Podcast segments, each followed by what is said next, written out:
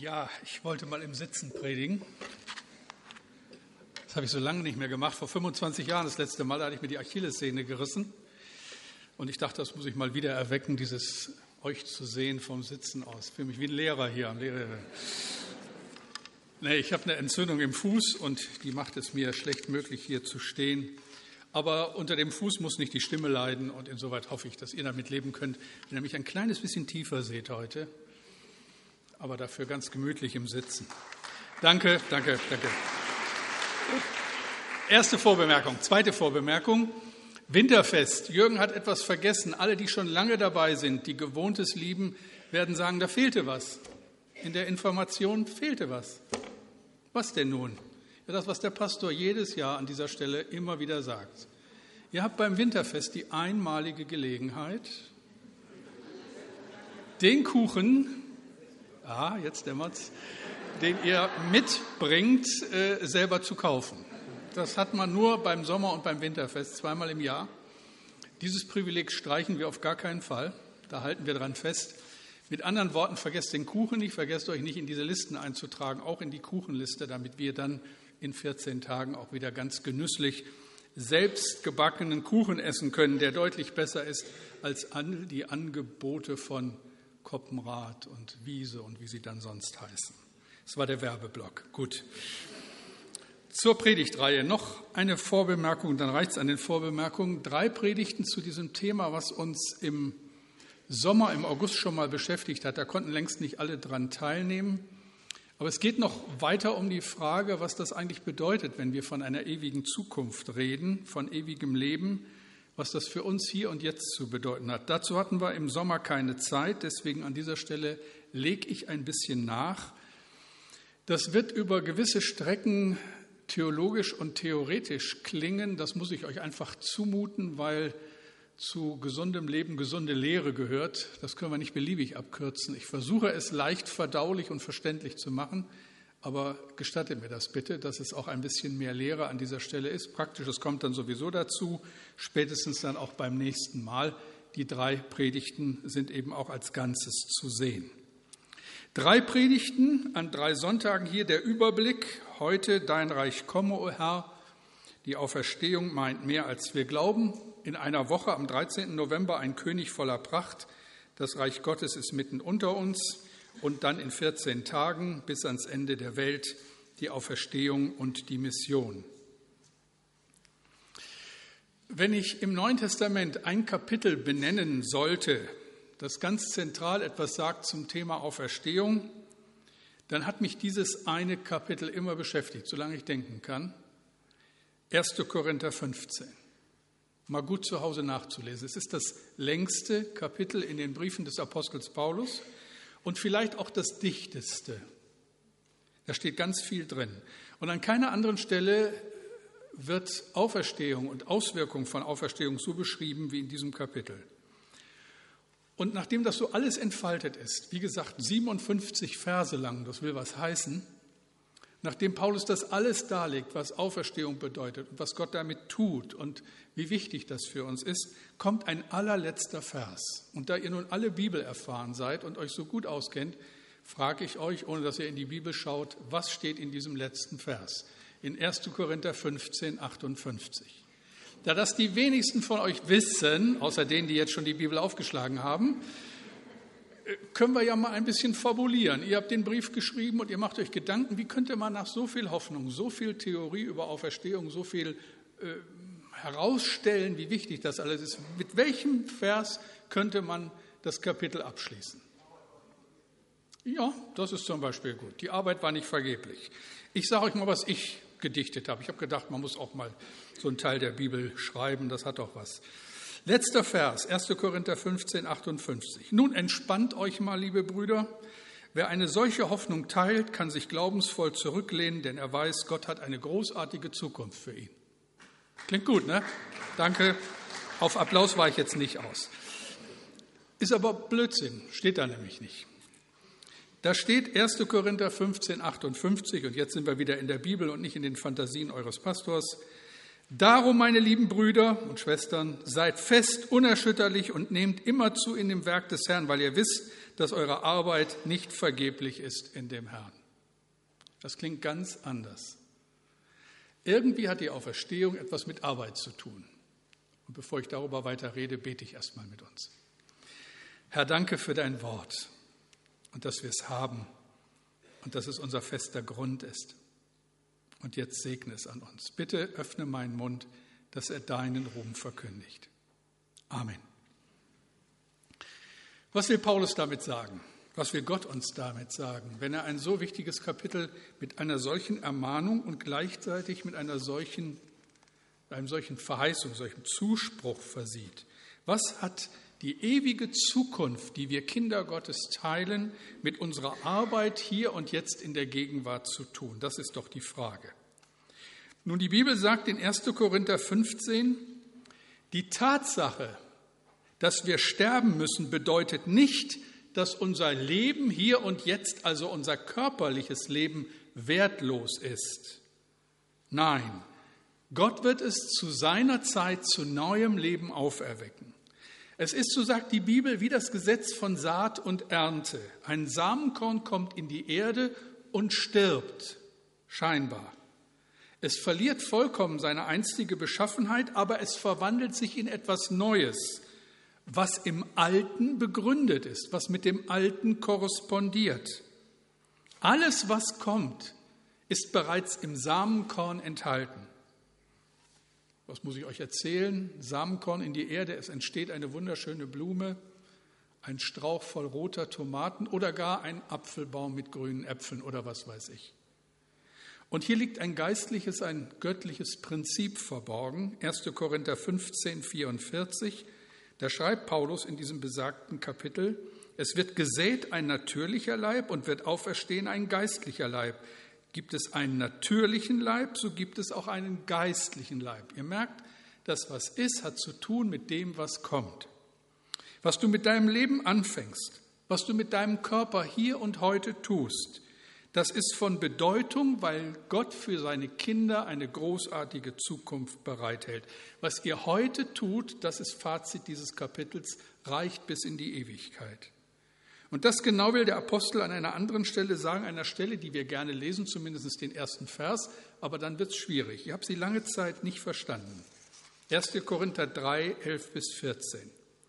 Einen anderen Grund kann niemand legen als den, der gelegt ist, welcher ist Jesus Christus.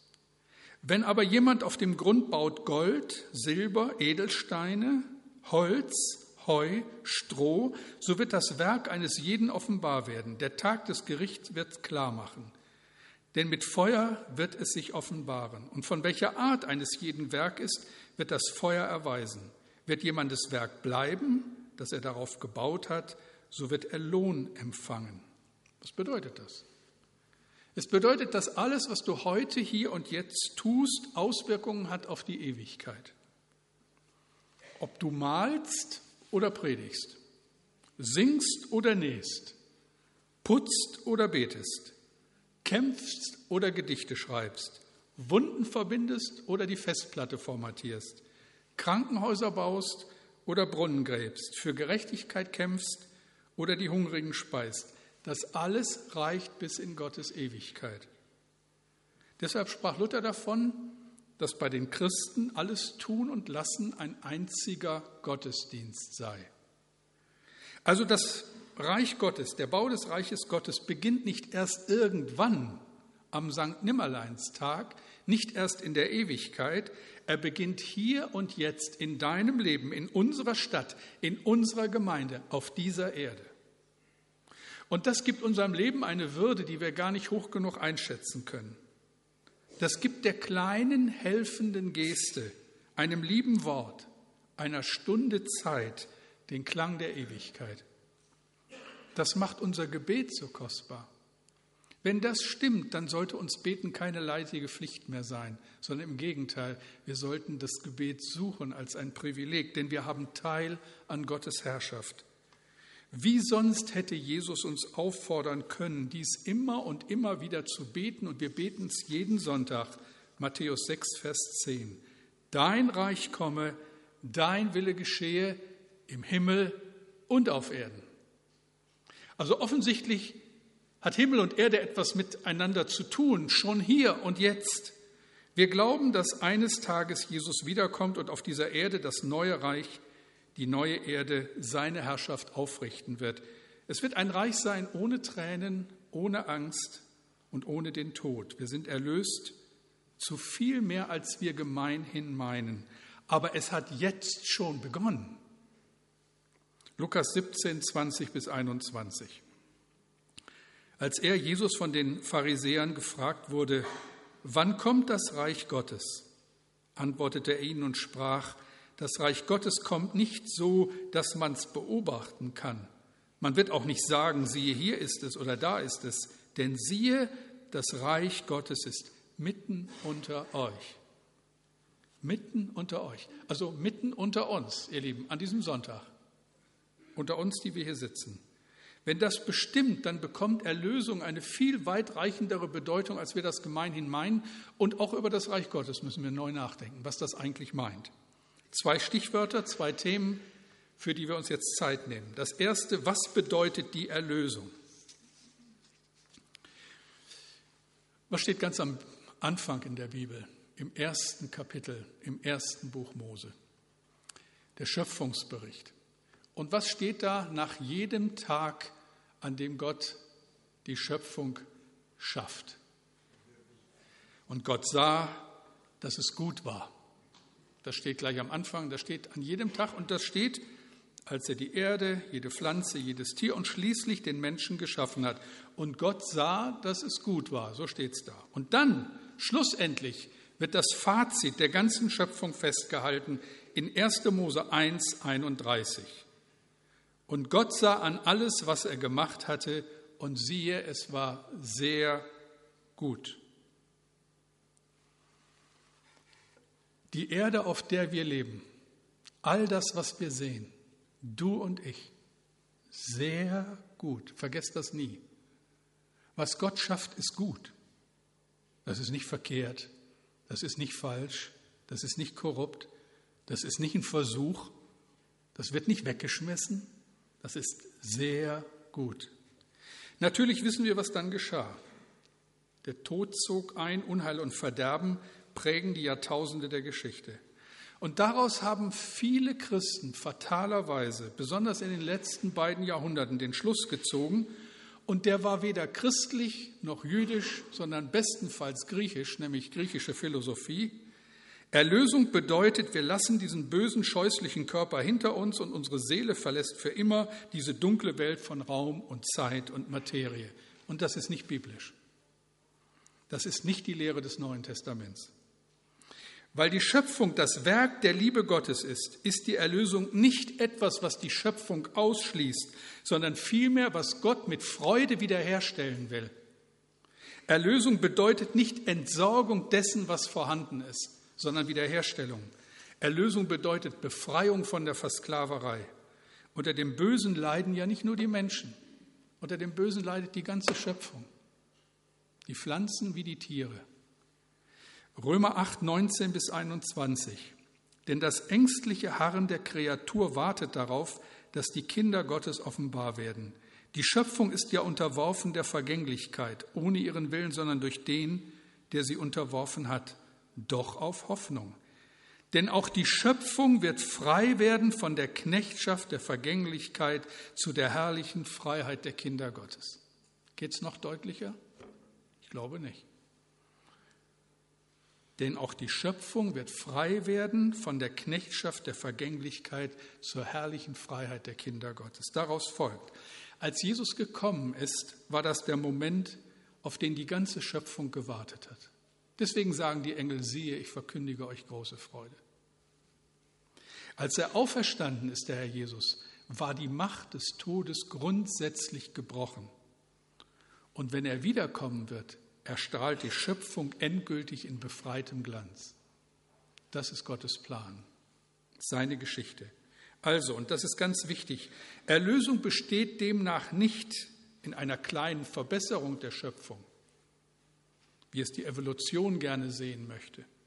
Erlösung besteht auch nicht in der Errettung von Geistern und Seelen aus der materiellen Welt, wie es die griechische Philosophie fordert. Nein, Erlösung ist die Wiederherstellung, Neuschaffung der Schöpfung, nachdem Gott mit dem Bösen abgerechnet hat. Wenn das beseitigt ist, was seine gute Schöpfung entstellt und korrumpiert hat. Was am Kreuz und in der Auferstehung geschehen ist, beschränkt sich eben nicht nur auf die Erlösung unserer Seele, sondern hat Auswirkungen auf das ganze Universum. Das ist die Mitte allen Planens und Handeln Gottes mit seinen Menschen. Erlösung, Heil, Heilung, das beginnt nicht erst in Ewigkeit, sondern hat hier und jetzt seinen Anfang. Das beginnt nicht erst in Ewigkeit, es beginnt hier. Deshalb, ihr Lieben, beten wir für die Kranken.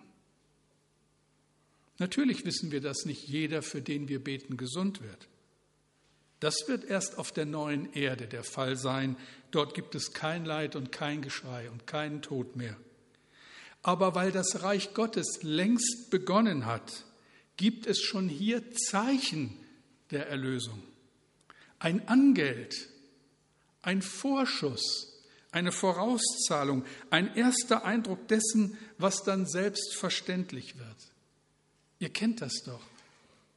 Wenn man durch die Straßen geht und es riecht so gut und man merkt, da in einem Haus wird gebacken und man hat Hunger und man riecht das und es läuft einem das Wasser im Mund zusammen. Wenn man ganz großes Glück hat, kennt man den, der in dem Haus wohnt. Und man kriegt ein Brötchen, eine Schnitte oder ein Stück Kuchen ab, was da gerade so gemacht wird. Ein Angeld auf das, was da passiert. So ähnlich müssen wir uns das vorstellen. All das, was wir hier an Wundern erleben, dass Gott Kranke berührt, dass er hineinspricht in hoffnungslose Situationen, ist ein Angeld auf das, was kommen wird. So hat Jesus sein Wirken verstanden und nicht anders.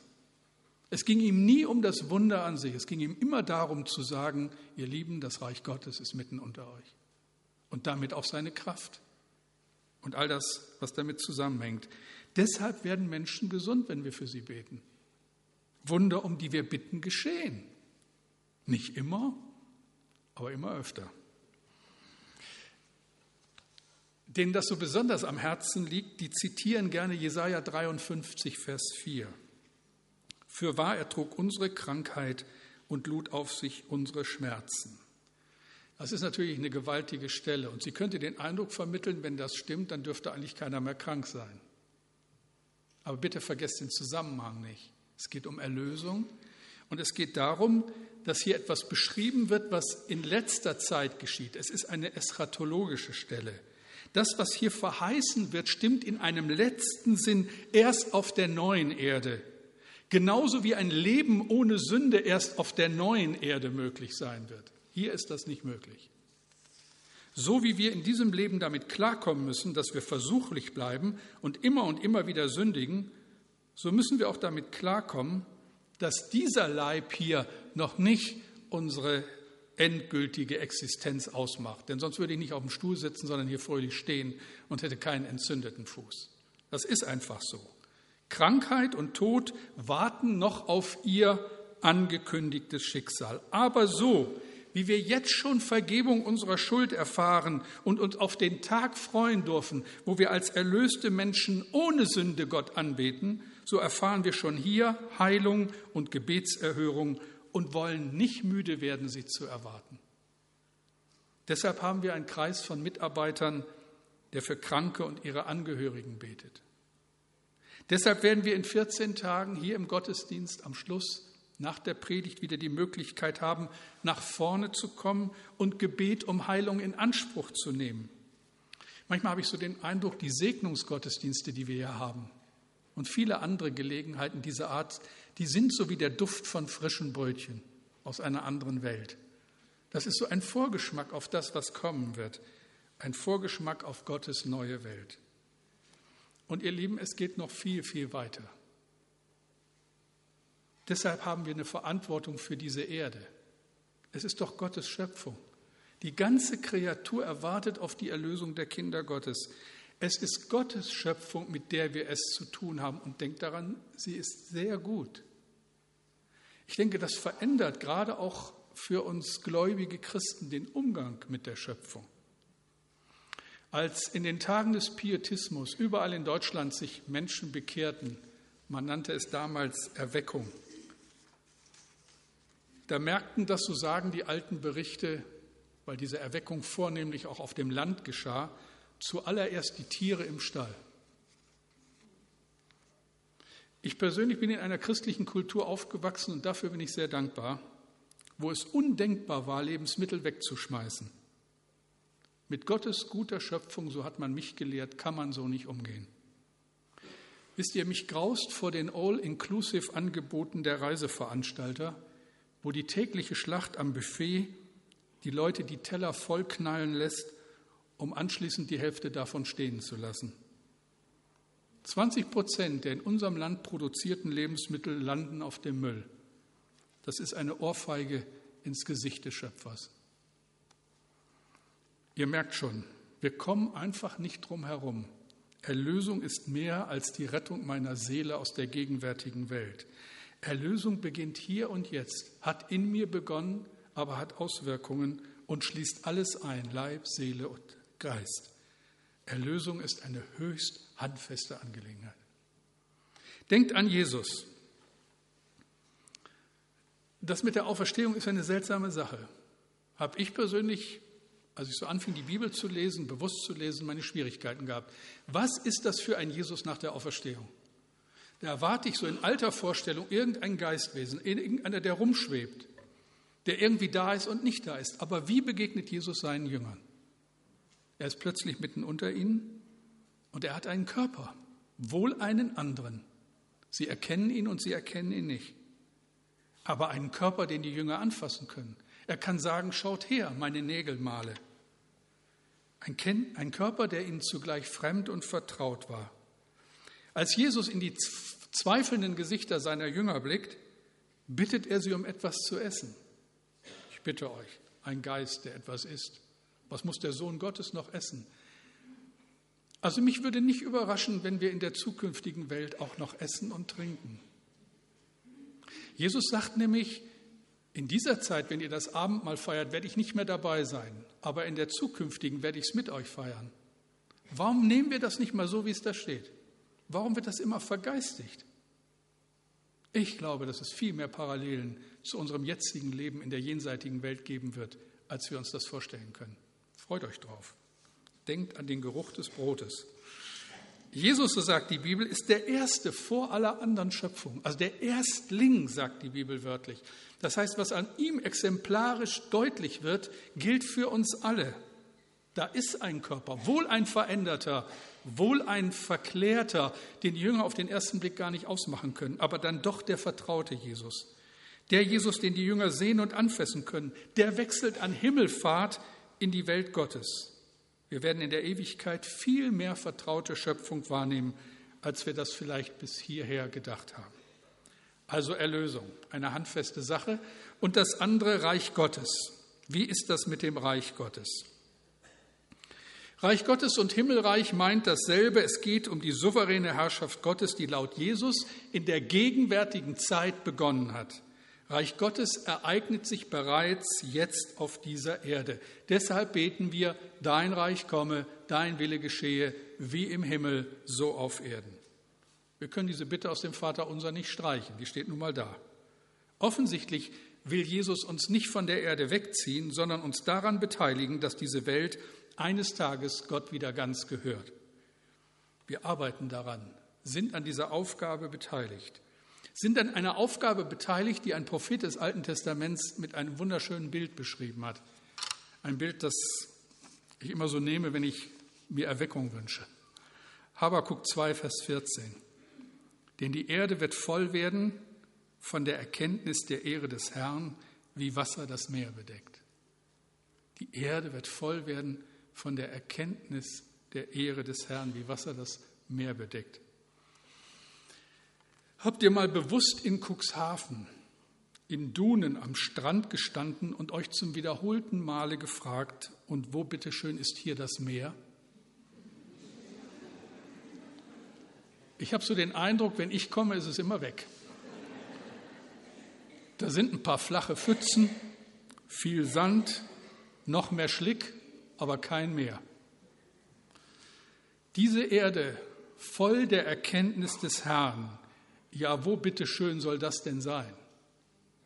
Die wenigen Gemeinden in unserem Land gleichen kleinen und größeren Pfützen auf einer schier endlosen Ebene, die von Gott keine Ahnung hat und auch keiner haben will. Wo ist das Meer? Aber dann wieder in Cuxhaven einige Stunden später. Erst wirkt es wie eine Luftspiegelung, dann kommt es näher und irgendwann siehst du kein Watt mehr, kein Sand, keine Wurmlöcher, keine Krebse, keine Fußspuren, nur Wasser. Wasser bedeckt den Meeresboden. Wisst ihr, noch sind's Pfützen. Noch schwindet einem der Glaube beim Blick zum Horizont. Aber eines Tages werden wir es sehen. Denn die Erde wird voll werden von Erkenntnis der Ehre des Herrn, wie Wasser das Meer bedeckt. Gott sehnt sich danach, die misshandelte Schöpfung wieder ins Lot zu bringen. Er sehnt sich danach, seine weise Herrschaft wieder über die gesamte Schöpfung aufzurichten, Reich Gottes im Himmel und auf Erden. Gott will seine Menschen nicht aus der Schöpfung herausretten, sondern durch sie eine gerettete Schöpfung verwalten lassen. Das ist ein wichtiger Satz. Nochmal. Gott will seine Menschen nicht aus der Schöpfung herausretten, sondern durch sie seine gerettete Schöpfung verwalten lassen. Denkt mal an Israel. Wie war das mit Israels Berufung, mit Gottes Berufung dieses Volkes im alten Bund? Israels Erwählung war keine Berufung aus der bösen Welt heraus, sondern Berufung in die Welt hinein. Was ist die Berufung Israels? Licht der Heiden zu sein. Israel ist das Heil anvertraut. Das Heil kommt von den Juden. Durch Israel wollte und konnte Gott Menschen retten. Und die Geretteten, also die Gemeinde, die eingepfropft ist in diesen Baum, die nun mit aufwächst, die ist gerufen, Sachverwalter der Schöpfung zu werden, Könige und Priester. Ich lese euch Offenbarung 5, 9 bis 10. Und sie sangen ein neues Lied, Du bist würdig zu nehmen das Buch und aufzutun seine Siegel, denn du bist geschlachtet und hast mit deinem Blut Menschen für Gott erkauft aus allen Stämmen und Sprachen und Völkern und Nationen und hast sie unserem Gott zu Königen und Priestern gemacht und sie werden herrschen auf Erden. Das wohlgemerkt ist eine Verheißung auf das hin, was kommen wird. Und wo werden wir herrschen? Ihr Lieben, nicht auf Wolke 7 auf Erden. Nicht als körperlose Seelen irgendwo in der unsichtbaren Welt, sondern als Auferstandene in Gottes neuer Welt. Das allein beschreibt unsere Zukunft angemessen. Haben wir das erst einmal verstanden, bekommen auch die Evangelien einen ganz anderen Klang. Es ist ja so, wenn man so ein bisschen rumfragt, so ein bisschen sich selbst kennt, am liebsten lesen wir die Briefe im Neuen Testament, da wo es so ganz konkret zur Sache geht und wo schöne Verheißungen stehen, und wenn es uns nicht so gut geht, lesen wir die Psalmen. Mit den Evangelien tun wir uns, nachdem wir mal die ganzen Geschichten gehört haben, ein bisschen schwerer. Kennen wir doch alles. Warum soll man das nochmal lesen? Aber das macht nun mal die Hälfte des Neuen Testaments aus. Und ich frage euch, warum vier Evangelien? Eins hätte doch gereicht. Was hat sich Gott dabei gedacht? Warum ist die Hälfte des Neuen Testaments Geschichten über Jesus? Weil es um das Königreich Gottes geht, um Reich Gottes, das mit dem Kommen Jesu begonnen hat. Und deshalb wird das so ausführlich geschildert. In seiner ersten Predigt ist das die ausgesprochene Botschaft Jesu und zieht sich durch all sein Wirken hindurch. Markus 1, 14 bis 15. Nachdem aber Johannes gefangen gesetzt war, kam Jesus nach Galiläa und predigte das Evangelium Gottes und sprach, die Zeit ist erfüllt und das Reich Gottes ist herbeigekommen. Tut Buße und glaubt an das Evangelium. Wenn wir mithelfen helfen wollen, Reich Gottes in unserer Zeit zu bauen, dann ist unser Weg der Weg Jesu. Es ist der Weg des Kreuzes. Ich sehe das Kreuz. Was am Kreuz, was Ostern geschah, hat alles verändert und ist Gottes erster und entscheidender Schritt zur Wiederherstellung seiner misshandelten Schöpfung. Es ist der Beginn des Reiches Gottes, die Erlösung aus der Umklammerung Satans. Wir folgen Jesus nach und verändern diese Welt in seiner Kraft und seiner Vollmacht. Und du tust es in deiner Welt und in deiner Umgebung und in deinem Einflussbereich. und schätzt das nicht zu gering. Wir warten auf eine neue Erde und einen neuen Himmel, in dem Gerechtigkeit wohnt. Wir beginnen hier und heute damit und wir wissen, dass das, was wir tun, Sinn macht. Ewigen Sinn. Und wenn wir gleich das Abendmahl feiern, bekennen wir das. Wir bekennen das, was geschehen ist, zu unserer aller Erlösung, was seinen Nachhall hat im ganzen Universum. Und wir bekennen die Hoffnung, die wir haben auf den neuen Himmel und die neue Erde. Ich bete. Danke, Herr, dafür. Und wenn das mehr ist, als wir vielleicht im Moment verkraften können, dann lass es aber in Zukunft mehr unser Denken und Handeln bestimmen. Lass es so werden, dass wir mehr und mehr sehen dürfen, wie Wasser das Meer bedeckt, wie die Pfützen größer werden und wir freuen uns auf den Augenblick, Herr, wo dieses Wort, diese Verheißung in Erfüllung geht. Wir freuen uns auf die neue Erde, den neuen Himmel, in dem Gerechtigkeit wohnt. Und wir beten dich darüber an. Danke für deine heilige Gegenwart. Amen.